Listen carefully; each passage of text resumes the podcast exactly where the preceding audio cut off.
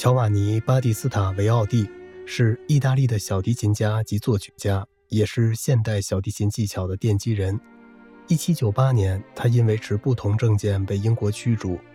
1790年的巴黎，立宪议会的一位代表搬进了离大革命发生地不远的一条小马路的五楼公寓里。他是维奥蒂的密友，他们观点一致，都热爱艺术和自由，都崇拜卢梭的天才和作品。这些共同点令两人亲密无间。在那充满激情和希望的年代，维奥蒂炙热的心灵不可能对那些影响了所有伟大头脑的感情无动于衷。他与好友分享心声，这位代表恳求他满足一些大人物想要听他演奏的愿望，哪怕一次也好。最后，维奥蒂同意了，但有一个条件，那就是音乐会将在那条陋巷的五楼举行，风水轮流转。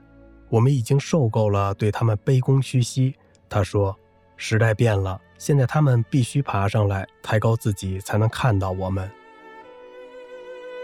法国音乐学院的和声学教授费迪南·朗格勒是维奥蒂的密友。一个美丽的夏日傍晚，他俩在香榭丽舍大道上散步。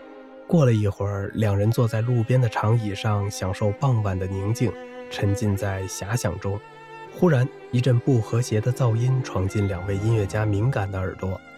暴躁地将他们拉回现实中，维奥蒂说：“这不可能是小提琴，但有点像；也不是单簧管。”朗格勒说：“但有点像。”他们顺着这不同寻常的声音找去，看见一个可怜的瞎子站在那儿，拉一把羊铁皮做的小提琴，真妙。维奥蒂称赞道：“这是一把小提琴，但是一把羊铁皮小提琴。你以前想到过这玩意儿吗？”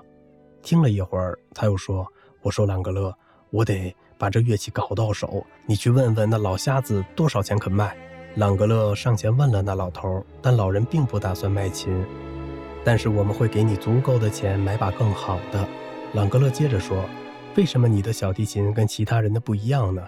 老头解释道：“是他在铁匠那儿当学徒的好心肠的外甥尤斯塔奇为他做的。”好吧，维奥蒂说：“我出二十法郎买你的小提琴。”你可以用那钱买一把比这好得多的琴，但让我先试一下。他接过小提琴，奏出了奇妙的音响效果。人们慢慢聚集，带着好奇和惊讶欣赏他的演奏。朗格勒抓住了机会，拿着帽子在人群前走了一圈，从围观者那里讨得了不少钱，把这硬币和二十法郎一起递给那惊呆了的乞丐。等一下，瞎子从惊诧中缓过神来。刚才我说二十法郎卖给你。